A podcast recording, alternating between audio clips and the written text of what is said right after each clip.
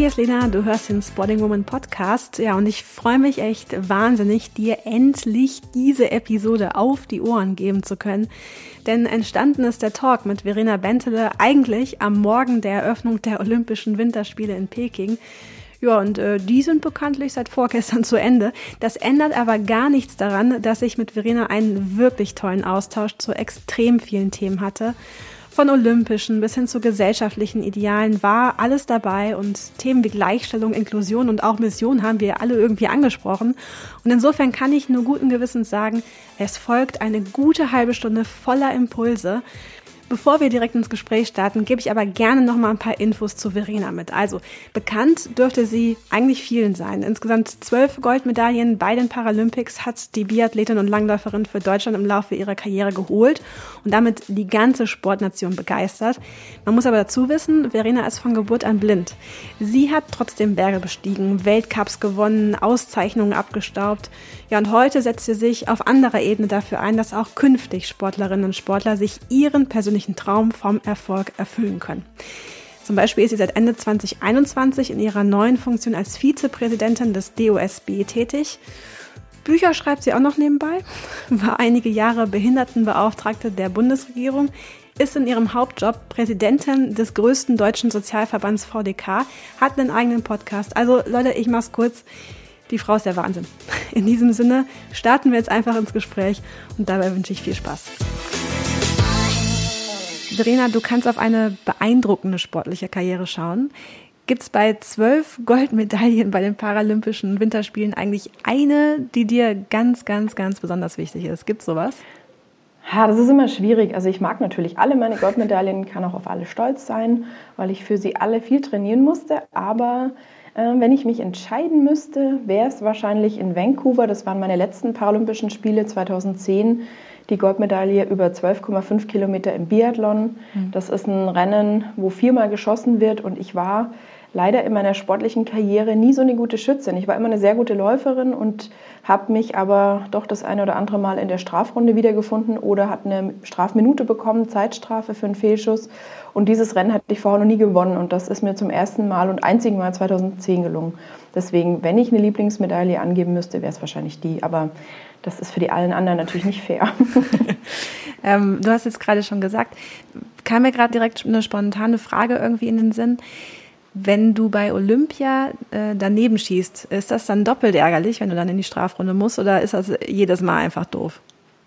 Es ist jedes Mal ärgerlich. Ich meine, das macht ja auch den Reiz am Biathlon aus. Man hat die Möglichkeit, natürlich durchs gute Schießen auch Zeit gut zu machen, aber man hat eben durch diese zweite Dimension neben der Hektik beim Laufen diese Ruhe beim Schießen und die fordert natürlich mental sehr, weil man hört ja um sich rum, wie die anderen aufstehen oder sich hinlegen, man hört die anderen atmen, man hat das Gewehr und sollte sich eigentlich nur auf die Ruhe und die Bewegung beim Schießen konzentrieren und den Ton in meinem Fall, also ich schieße übers Gehör, sprich wenn ich das Gewehr bewege, habe ich einen Ton auf einem Kopfhörer und je höher der wird, desto mehr bin ich am, im Zentrum der Zielscheibe und ähm, eigentlich wäre das Allerschönste und Beste, sich nur darauf zu konzentrieren. Aber das ist natürlich im Wettkampf, wenn man sehr viel Adrenalin im Blut hat, ähm, eine nicht ganz einfache Sache und hat mich eigentlich bei jedem Weltcup und bei jeder Weltmeisterschaft getriggert. Welchen Stellenwert hat Sport heute in deinem Leben, also das sportliche Aktivsein? Also für mich ist Sport heute immer noch was ganz, ganz Wichtiges und ist immer noch ein Leidenschaftsthema, ist was, was mein Leben eben auch prägt und bestimmt, soweit es eben natürlich mit der Arbeit geht. Aber vielleicht andersrum gesagt, es ist auch was, was meine Arbeit einfacher und ein Stück weit vielleicht sogar besser macht, weil ich kann mich einfach wahnsinnig gut entspannen, wenn ich zum Beispiel morgens schon vor der Arbeit joggen gehe oder wenn ich nach der Arbeit joggen gehe, wenn ich im Sommer draußen Fahrrad fahre oder jetzt war ich gerade neulich in Tirol beim Langlaufen. Das war wahnsinnig schön, einfach mal wieder rauszugehen, die Nase in den Schnee zu stecken, strecken und äh, nicht reingesteckt habe ich sie nicht, aber äh, einfach wieder die Schneeluft zu riechen, ähm, den kalten Wind um die Nase zu spüren, das war richtig toll. Das war wahnsinnig schön und hat mir einfach wieder extrem viel positive Energie gegeben. Und ich glaube, es sind so mehrere Dinge. Das eine ist natürlich durch die Bewegung und die körperliche Anstrengung, die wir ja als Schreibtischmenschen, der ich ja inzwischen auch bin, nicht mehr so haben, kriegt man natürlich wirklich nochmal andere Glückshormone, durch das Endorphin, durch Adrenalin im Sport. Das ist eine wahnsinnig schöne Sache. Es ist natürlich ein toller Ausgleich eben auch, wie gesagt, zum Sitzen. Aber das andere für mich ist wirklich auch, dass ich da so viel Spaß dran habe, dass ich darüber eben dann auch das eine oder andere etwas entspannter und lockerer sehen kann und ähm, einfach auch mal negative Energien loswerden kann. Und das finde ich richtig schön. Also ich würde mir wünschen, dass für viele mehr Menschen, für viel mehr Menschen der Sport eine Möglichkeit ist, um einfach auch ja, vielleicht mal was loszuwerden, was abzuschütteln im wahrsten Sinne des Wortes und dann wieder etwas befreiter arbeiten zu können. Bei mir stimmt das auf jeden Fall und ich habe da bis heute immer ähm, für mich eigentlich ein besseres Gefühl, wenn ich regelmäßig was mache und auch wenn ich abends müde bin, dann zu sagen, komm, jetzt gehst du noch mal kurz raus, ein paar Minuten und äh, bewegst dich, das lohnt sich total. Gibt auch bei mir, das jetzt für die Hörerinnen, vielleicht mal so Beruhigung, auch Tage, wo ich es nicht mehr schaffe, wo ich einfach zu müde bin und oder wo ich einfach was vorhabe, wo ich auch keine Zeit habe. Aber wenn ich so nach einer ganz stressigen Woche, wo ich auch viel im Zug sitze oder viel Zeit in Besprechungen verbringe, dann immer am Wochenende denke, mein Gott, du hast diese Woche irgendwie vielleicht einmal Zeit gehabt, mal laufen zu gehen. Das merke ich dann immer, ist für mich und für meine Entspannung nicht so richtig förderlich. Mhm. Ich kann da nur zustimmen. Also äh, definitiv äh, den Appell unterschreibe ich gleich mit. Das stimmt schon. Vor allen Dingen ist es auch umgekehrt so. Ich merke, wenn ich einen Tag nichts gemacht habe, dann geht es mir wirklich echt schlecht. Mhm. Ne? Und dann fragt man sich ja, woran liegt Ah ja, ich war heute nicht draußen. Mhm. So, ne? Oder ich, aber ah ja, ich war heute nicht laufen. Und ja, es ist schon eine wichtige Me-Time und das noch viel mehr. Das hat auch ja was mit Selbstzufriedenheit zu tun und das ist so wichtig. Das ist eine Kraftquelle natürlich irgendwie. Es darf halt nicht zum Stress ausarten, nee. nach dem Motto, ich muss jetzt ja, genau. raus. Das ist bei mir halt auch nicht mehr so. Also wir waren eben, wie gesagt, in Tirol beim Langlaufen, ich mit einem meiner früheren Begleitläufer und ähm, die ersten Trainingseinheiten war das Wetter super oder Trainingseinheiten sage ich immer noch, da kommt der Sportler noch durch. Also die ersten Male, wo wir draußen waren, war super und dann hat es irgendwann angefangen, äh, ganz arg zu schneien und zu stürmen und ich meine, ja, da bin ich auch nicht rausgegangen. Dann habe ich mich halt einfach äh, eingekuschelt und habe gelesen. Das war dann auch schön, weil ich natürlich so viel Training heute nicht mehr machen muss, zwingend, wie es früher als Wettkampfsportlerin war, dass ich jetzt auch beim Schneesturm mal rausgehen muss. Das äh, habe ich mir dann natürlich tatsächlich gespart. Aber ähm, nee, für mich ist es wirklich so, dass ich mich dann auch darauf freue, wenn ich jetzt so ganz verschiedene Sachen machen kann. Ich gehe inzwischen Skitouren, ich fahre Abfahrtski, ich mache Langlauf, Joggen, Radfahren. Also das empfinde ich auch für mich so als einen großen Gewinn in meinem heutigen Sportlerleben, dass ich nicht mehr eine Sportart vor allem mache, wie früher eben der Langlauf, sondern dass ich heute eben auch so ganz unterschiedliche Sachen machen kann, die mich unterschiedlich fordern, die mal mit Geschwindigkeit, mal mehr mit Technik, mal mehr mit Entspannung zu tun haben. Das finde ich klasse. Dann bist du eine echte Sporting Woman, muss man sagen. Weil das sind genau die Sportarten, für die wir auch äh, tatsächlich jeden Tag aufstehen, würde ich mal fast sagen. Also sind ja genau die Sportarten, die uns am Herzen liegen. Wo wart ihr in Tirol? Wir in, waren ja auch äh, Januar im, in Seefeld. Ah, ich war auch in Seefeld, schau. Also wir waren Ach, beim Langlaufen aber, sind wir immer runtergefahren ins Leutasch, also in das Tal. Ja, mega und schön. Und waren im Leutasch laufen und waren aber haben in Seefeld gewohnt und waren da dann auch an der Wettkampfstrecke, als da die... Ja, wir auch. wo die Nordisch Kombinierer jetzt am letzten Wochenende ihren Weltcup hatten. Ja. Also das war echt richtig cool. Warst du dann während äh, des Weltcups da? Oder genau, was? und ich habe äh, ah, ja, okay. am Zaun, also das dürfen ja Zuschauer auch, ähm, mhm. am Zaun durfte man ja ein bisschen zuschauen. Das war natürlich schon auch für mich wieder schön, zumindest so ein bisschen Wettkampfgefühl zu erleben. Wenn die da so ganz schnell an einem vorbei sausen, die Jungs in dem Fall, ähm, das ist schon cool. Das hat mir schon gut gefallen. Ja, ich habe es nur am Fernseher verfolgt. Und wir waren, wir waren ja, Anfang, Mitte ähm, Januar da und ah, das, also muss man natürlich auch sagen, das ist wirklich ein Traumort, so, ne, weil der Schnee war perfekt. Das Wetter war perfekt. Wir mhm. hatten vier Tage durchgehend irgendwie Sonne. Mhm. Es war einfach ähm, richtig, richtig schön. Also ein Tipp für alle, die noch nicht in Seefeld waren oder die gerne langlaufen gehen, dann auf jeden Fall bitte dringendst mal nach Seefeld fahren. Das ist wirklich, wirklich cool, mhm. muss ich sagen. Ähm, du hast es vorhin schon angesprochen. Im Dezember 2021 wurdest du ins Präsidium des Deutschen Olympischen Sportbundes gewählt. Ähm, der DOSB, habe ich dann gelesen, vertritt knapp 27 Millionen Mitgliedschaften. Ist korrekt, ne? Ja, genau. Das ist wirklich Wahnsinn. beeindruckend, finde ich auch. Und mhm. auch schön, dass natürlich so viele Menschen mhm. im organisierten Sport in Deutschland sind. Also ich bin ja auch in meinem Hauptjob noch Präsidentin vom größten Sozialverband in Deutschland, das VDK. Wir vertreten, wir haben 2,1 Millionen Mitglieder, aber der DOSB als Sportverband mit knapp 27 Millionen ist echt schon mal ein Stück größer und äh, Ja, das ist richtig toll. Also natürlich als Sportlerin würde ich sagen, dass äh, es auch gerne 60 Millionen sein könnten.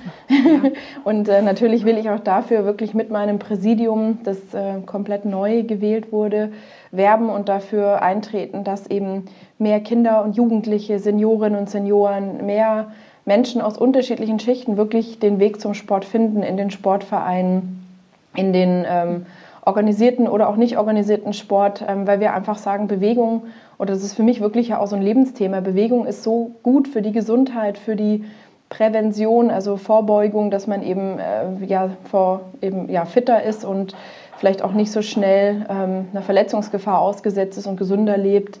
Sport hat so eine riesige Wirkung, auch um andere Menschen mhm. kennenzulernen. Also für die Inklusion, dass Menschen ja. mit und ohne Behinderung was zusammen machen können, für die Integration, für Menschen, die eben woanders herkommen. Also einfach auch diese soziale Komponente des Sports zu stärken, das ist für mich wirklich auch so ein Lebensthema, an das ich sehr glaube, weil ich es einfach selber auch erlebt habe.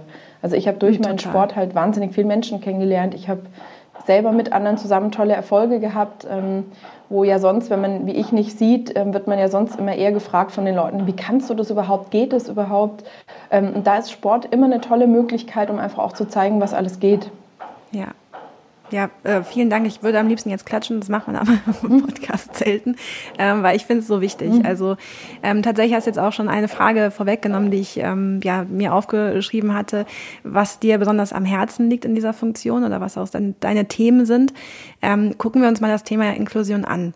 Ähm, wie ist denn die aktuelle Situation, gerade auch unter dem Eindruck der letzten zwei Jahre, die das Thema ja wirklich gerade die Sportvereine und Verbände extrem gebremst haben. Ne? Also seit 2020 ist ja alles durchaus anders und gerade in diesem Jugend- und Kindersportbereich.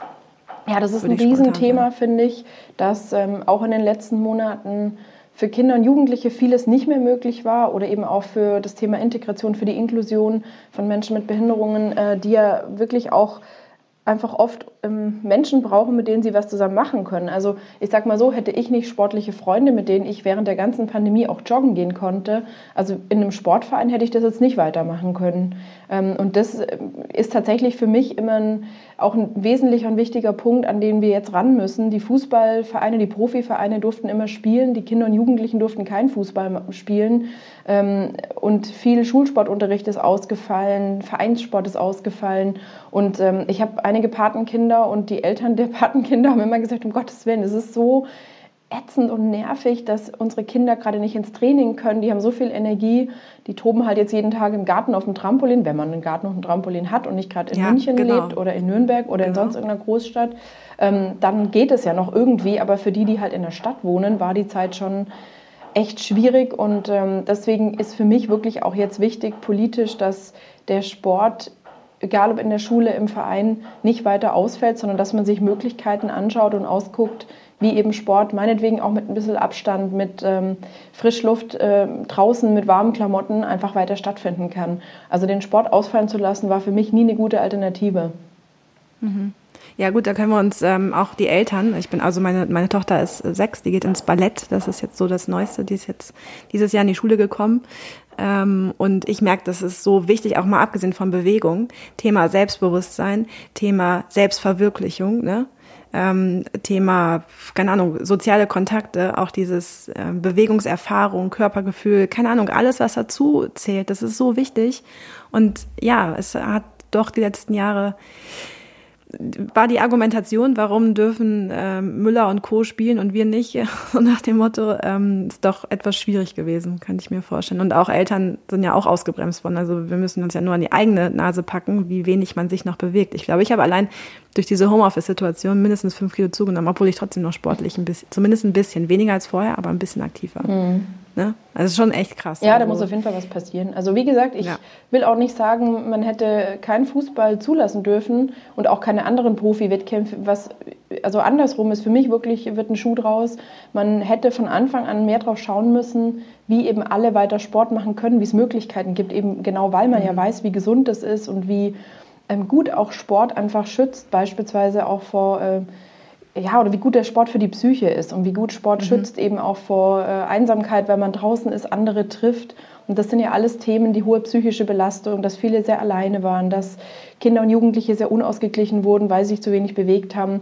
Das sind ja alles keine neuen Erkenntnisse. Dafür braucht man jetzt keine wissenschaftlichen Arbeiten schreiben. Das sind alles Dinge, die wir seit vielen Jahren und Jahrzehnten wissen. Deswegen ist es für mich auch keine gute Alternative gewesen, so schnell zu sagen, wir sperren alles zu, inklusive der Sportvereine, sondern da hätte echt, äh, und da sollte jetzt ganz intensiv eine Bemühung stattfinden, wie der Sport eben gut organisiert werden kann, dass er natürlich sicher ist, aber dass er vor allem stattfinden kann. Ja, ich glaube, es war viel Unsicherheit dabei, man wusste noch nicht so damit umzugehen ne? und hat lieber alles direkt zugemacht, wäre heute auch nicht mehr so Nee, aber jetzt ist halt einfach, ne? Müssen wir ja auch mal irgendwann echt was draus lernen und da ja. hoffe ich mal, dass wir uns als neu gewähltes Präsidium auch dafür einsetzen können, also das tun wir, aber dass wir auch erfolgreich damit sind, ähm, dem Sport wirklich wieder eine höhere Bedeutung zu geben, wirklich auch für, die, äh, für den sozialen Zusammenhalt der Gesellschaft, für die Gesundheit, für die Möglichkeiten eben auch Belastung ein bisschen aufzufangen. Das ist für mich wirklich eine der großen Chancen, die wir jetzt auch ergreifen sollten. Mhm. Wie ist denn äh, so das, äh, die, der Kinder- und Jugendbereich ist das, das eine, aber wie ist denn der Behindertensport in Deutschland aktuell aufgestellt? Jetzt auch vielleicht ganz unabhängig von, von der Pandemie. Also was ist der Status quo da? Also es gibt schon immer mehr Möglichkeiten für Menschen mit Behinderungen Sport zu mhm. treiben, aber was für mich noch extrem ausbaufähig ist, ist natürlich der Sport vor Ort, weil ähm, man muss erstmal, wie ich beispielsweise, wirklich schon viel Erfahrung und Übung im Sport haben und der Sport muss einem wichtig sein, damit man sich darum kümmert, wie kann ich Sport treiben, wie kann ich morgens joggen gehen. Also wenn ich das machen will, dann brauche ich ja jemanden, der mit mir läuft und dann habe ich aber eben ein Umfeld, wo ich mir das organisieren kann. Dann rufe ich Leute an und sage, hey, wie schaut's aus morgen früh um sieben? Ähm, oder morgen Abend oder wie auch immer, dann äh, da freuen die sich freuen alle. Freuen die sich alle. Ich habe zum Glück ein, zwei Leute, die wirklich gerne, auch wie ich morgen, ich bin totaler Morgensportler, also ich mache immer gerne Sport, aber ich bin echter Morgensportler, was ja viele nicht können und das äh, ist dann ja auch okay, aber ich liebe das vorm Frühstück und vorm ersten Kaffee schon mal eine Runde zu laufen, finde ich super. Mhm. Und äh, ich habe sogar zum Glück ein, zwei Freunde, die das auch mögen. Und ähm, an sich ist das natürlich dann eine schöne Sache, wenn man das mit dem Umfeld auch organisieren kann. Aber was eben für viele Menschen mit Behinderungen natürlich wichtig wäre, dass es wirklich auch in jedem Sportverein die Möglichkeit gibt, dort mitzutrainieren. Und das ist, glaube ich, oft auch eine Sache noch von fehlendem Bewusstsein, dass Menschen mit Behinderung sich vielleicht auch nicht so trauen, ihren Sportverein vor Ort zu fragen, kann ich hier trainieren? Die Sportvereine sind vielleicht noch nicht so barrierefrei, egal ob, also nicht egal, aber die, die Ursachen können ja verschieden sein. Die eine kann sein, dass bis ähm, bislang noch niemand äh, diese Möglichkeiten äh, nutzen wollte, dass eben einfach keiner dran denkt an das Thema Barrierefreiheit, dass vielleicht natürlich auch der ein oder andere sagt, ja wieso, das ist ja noch ein Zusatzaufwand, brauchen wir jetzt nicht auch noch. Das hat immer sehr unterschiedliche Ursachen, aber da noch mehr zu investieren und ähm, das Thema voranzutreiben, das fände ich schon super ähm, wichtig und wird auch eine der großen Aufgaben in den nächsten Jahren Jahren sein, die auch zum Glück durch den Koalitionsvertrag so ein bisschen abgedeckt ist, wo das Thema mhm. barrierefreie Sportstätten zum Beispiel ein Thema aus dem Koalitionsvertrag ist, ähm, über das ich mich natürlich sehr freue, dass eben mehr investiert werden soll in den Umbau von Sportstätten, damit sie zum Beispiel für Rollstuhlfahrer oder ähm, Menschen mit anderen Behinderungen eben auch zugänglich sind. Es sind mal wieder die Dinge, die auf der Hand liegen. Ne? Genau. Also so dieses, es ist allein schon der, der Zugang. Mhm. So fängt es schon an. Ja, Wahnsinn. Ähm, glaubst du, dass 2022 wieder normal oder sagen wir mal normaler wird? Wir hoffen das ja alle. Wir haben das auch, denke ich, viele von uns schon letztes Jahr gehofft und geglaubt. Also für mich ist das Wichtigste, wir sollten alle einfach alles dafür tun und dafür geben, dass wir irgendwann wieder etwas äh, mehr Bewegungsfreiheit haben, dass wir wieder ähm, ja, äh, die Pandemie vielleicht auch in den Griff kriegen, dafür alles zu investieren, was wir machen können. Das ist für mich eben die beste Möglichkeit und dann werden wir sehen. Mhm. Deine DOSB-Vizepräsidentschaft ist ein Ehrenamt, ne? Ja. Ähm, warum ist das kein offizieller Titel, keine, also keine normale Tätigkeit in mhm. Anführungszeichen? Gut, der DOSB als Verband ist eben so aufgestellt, dass es einen hauptberuflichen Vorstand gibt. Das sind ähm, äh, im Moment mehr Männer als Frauen. Das muss sich auch mhm. wieder ändern. ich bin ja für Frauen in Führungspositionen. Mm, und versuche da immer andere zu motivieren. Ich bin ja selber Präsidentin in einem Verband, in einem großen und auch davor war schon da eine Frau als Präsidentin. Im DOSB haben wir einen Präsidenten, der super ist, ist ein ganz netter. Und im Präsidium sind wir auch einige Frauen. Im Vorstand gibt es auch eine Frau und ansonsten einige Männer. Und die ähm, sind hauptberuflich und wir als Präsidium sind eben ehrenamtlich da, um den Vorstand äh, zu unterstützen, ähm, um sozusagen die strategischen Weichen zu stellen im Verband. Das ist unser, unsere Aufgabe als ehrenamtliches Präsidium und die tägliche Arbeit, die ja, ganze Verwaltung, die administrative Arbeit, die Umsetzung der Projekte, die wir auch als Präsidium mit dem Vorstand anstoßen, das ist dann eben der Job des hauptamtlichen Vorstands. Mhm. Okay. Habe ich mich nur gefragt, ne, mhm. ne, weil es ist eben halt, man denkt sich so, hey, das ist so wichtig, wieso ist das nur in mhm. Anführungszeichen ein Ehrenamt? Das nicht heißt, dass Ehrenamt nicht wichtig ist. Aber ich dachte mir so, okay, das ist doch, das ist auch tagfüllend. Also. Ja, das auf jeden Fall. Ja also man kann da schon, äh, oder wir investieren da schon alle sehr viel Zeit rein, aber mhm. ich finde das auch ein großes Geschenk. Ich habe so viel bekommen vom Sport, dass es für mich wirklich auch schön ist, jetzt dem Sport und den Menschen in Deutschland, die Sport treiben wollen, wieder was zurückzugeben. Das ist für mich schon auch ein Geschenk. Mhm. Du hast jetzt gerade schon gesagt, also mit deiner Berufung streifen wir natürlich so ein Thema, das auch für viel Gesprächsstoff sorgt aktuell immer wieder, Gleichstellung. Ich sage auch nicht nur im Hinblick auf Geschlechter, sondern eben halt auch im Hinblick auf Menschen mit Behinderung. Welche To-Dos siehst du da an der Front? Also gibt es da ganz konkrete, wo du sagst, okay, ich würde mir wünschen, in fünf Jahren würde es so und so aussehen? Also ich würde mir wünschen, dass wir irgendwann eine größere Selbstverständlichkeit haben, in dem, wie sich alle gemeinsam eben um die Gesellschaft und die gesellschaftlichen Aufgaben kümmern, um Erziehung, um Pflege, um ähm, Engagement für die Gesellschaft, dass das irgendwann eben nicht mehr so ein Thema ist, wir müssen jetzt endlich mal die Frauen gleichstellen, sondern dass wir irgendwann, äh, wenn es darum geht, zum Beispiel über die Vereinbarkeit von Familie und Beruf zu diskutieren, äh, ja. das eben nicht nur für die Frauen verbessern wollen, weil das ist im Moment, finde ich, immer so der Tenor. Es muss mhm. endlich für die Frauen mal verbessert werden, dass sie Beruf und Familie vereinbaren können und auch endlich arbeiten gehen können. Das Lustige ist ja, ähm, in Anführungsstrichen, das würde ja heute schon super gehen, wenn die Männer halt mal ein bisschen mehr übernehmen würden. Also wenn man so eine Familienarbeitszeit hätte und jeder, was weiß ich, 20, 25 Stunden arbeitet und nicht die Entscheidung immer die ist, ähm, der eine arbeitet jetzt ganz normal 40 Stunden oder, oder noch mehr weiter und die andere hat jetzt irgendwie zum Glück mal eine Kita bekommen und kann auch ein bisschen arbeiten gehen. So finde ich, äh, mhm. da hängen die Diskussionen heute ganz oft.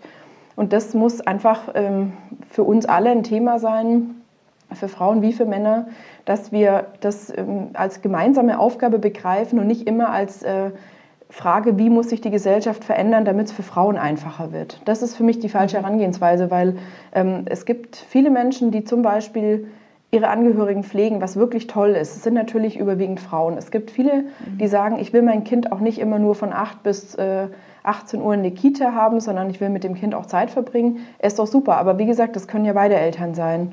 Äh, also beide mhm. Mütter, Väter oder Mama und Papa. Also das ist für mich immer noch ein spannendes Thema, ähm, wo ich oft das Gefühl habe, wir versuchen gerade die Gesellschaft zu verändern, dass es endlich für die Menschen mit Behinderung mal passt oder für die Frauen mal passt. Ähm, aber eigentlich ähm, finde ich, sollte es wirklich eher so ein Thema sein, dass sich die ganze Gesellschaft auf die Fahne schreibt. Aber da ist für mich immer so ein bisschen die, ähm, ja, im Moment so die, der Gedanke, der mich umtreibt, dass natürlich die Menschen mit Behinderungen einen größeren Leidensdruck haben und eine größere, eine größere Motivation für Barrierefreiheit einzutreten als Menschen, die im Moment nicht darauf angewiesen sind. Frauen haben eine größere Motivation natürlich für die Vereinbarkeit von Familie und Beruf einzutreten wie Männer, weil für die Männer passt ja eigentlich ganz gut. Ich meine, die können schön arbeiten gehen, die können abends mal das Kind ins Bett bringen oder abends vielleicht nochmal sich ein bisschen um den Pflegebedürftigen kümmern und ansonsten ihren Job, im Job nachgehen, ihre Karriere machen, läuft. Also ich glaube, die Veränderung ähm, kommt natürlich ein Stück weit mehr von denen, die einen höheren, höheren Druck haben, weil sie Veränderungen wirklich für sich brauchen. Das ist wahrscheinlich ein bisschen eine bittere Tatsache und ähm, ja, da braucht es eben Menschen, in dem Fall, wenn wir über die Geschlechtergleichstellung sprechen, eben auch Frauen, die dann eben auch einfordern, dass es eine gesamtgesellschaftliche Aufgabe wird und nicht nur alles für sie gemacht wird. Oder wegen ihnen. Ja, oder man, man braucht diese positiven Erfahrungen jetzt mal unabhängig von der Problematisierung des mhm. Ganzen, sondern einfach mit den Gegenbeispielen, wie es schon de facto gelebt wird. Also ja. ich kann nur sagen, ich bin alleinerziehende Mutter und ähm, ich bin trotzdem Vollzeit berufstätig. Und das ging von Anfang an nur, weil ich äh, in meinem Beruf auf Arbeitgeber getroffen bin, die Flexibilität mitgebracht haben, übrigens auch vor Corona mit Thema Homeoffice. Mhm. Weil die Kita machte immer um 16.30 Uhr zu, aber ein voller Arbeitstag ist nicht äh, von 9 bis 16.30 Uhr, sondern eben halt von 9 bis 18 Uhr theoretisch. Ne? Und eben halt durch dieses Ausweichen ins Homeoffice muss man dazu sagen, dass ich in einem Beruf bin, wo ich das auch kann und nicht in der Pflege oder im Krankenhaus oder sonst wo. Ähm, das ist schon, also ich glaube, dieses Gegensetzen, hey, es gibt das schon mhm. auch und diesen, dass nicht diese gläserne Decke entsteht für Frauen oder eben halt auch, für, egal für wen, äh, das Gefühl entsteht, ich kann das sowieso nicht, weil ich komme da eh nicht weiter. So, sondern das Vorleben, nee, nee, es gibt, es gibt schon auch alternative Momente, aber man muss den Mut haben, alternativ zu denken. Genau. Das ist, glaube ich, auch schon. Ja, man muss den Mut haben, ähm, auch was einzufordern, wie jetzt du vom, von mhm. deinen Arbeitgebern, äh, die das, die Flexibilität mitbringen.